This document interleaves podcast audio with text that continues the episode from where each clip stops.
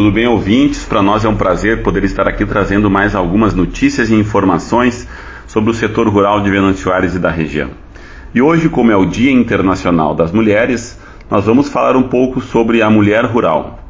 É bem importante a gente entender que as mulheres tiveram um papel fundamental no desenvolvimento das propriedades rurais como um todo, nas suas mais diversas atividades que hoje estão.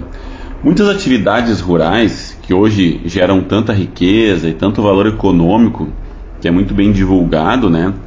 Em um passado não muito distante, na verdade, eram exclusivamente funções da mulher rural.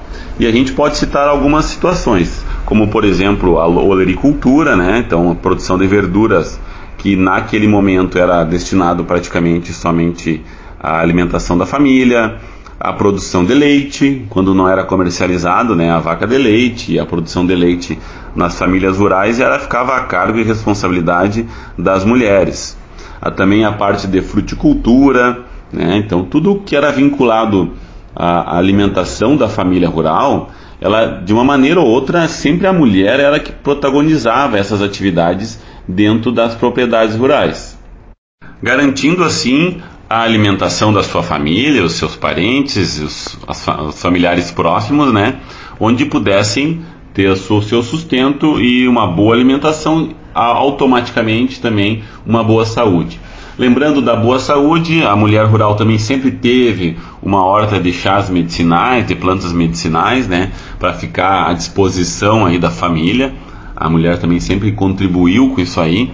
Uh, o homem sempre trabalhou um pouco mais nas lavouras comerciais, ele saía mais de casa, né?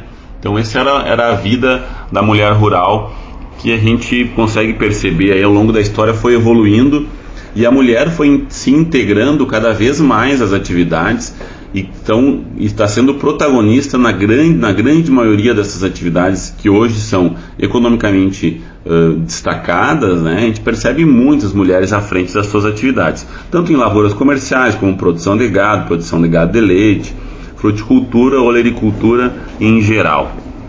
Ainda trazendo um resgate do quanto foi importante a, a mulher no passado e que hoje a gente percebe com bastante alegria e percebe esse desenvolvimento desse setor, a gente pode citar aqui por último a agroindústria familiar. O que seria da agroindústria familiar hoje se não fosse as receitas das mães, das avós, das bisavós que trouxeram a sua cultura alimentar ao longo do tempo e que a agroindústria familiar hoje tem a função de fazer a perpetuação dessa cultura alimentar?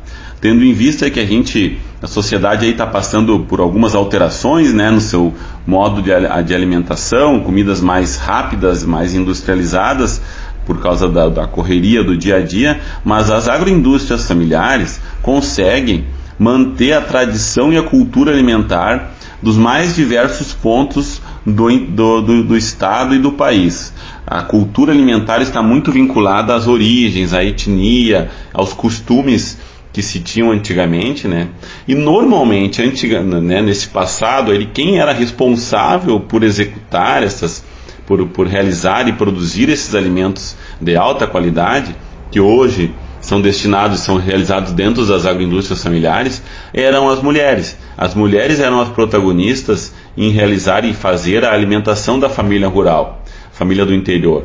E aí que vem a grande origem, né? A origem das agroindústrias familiares está literalmente originária na mão da mulher rural, da mulher rural que cuidava da família, que cuidava dos filhos, que cuidava do marido, né? E que foi tão importante, que é tão importante aí para o desenvolvimento das atividades rurais.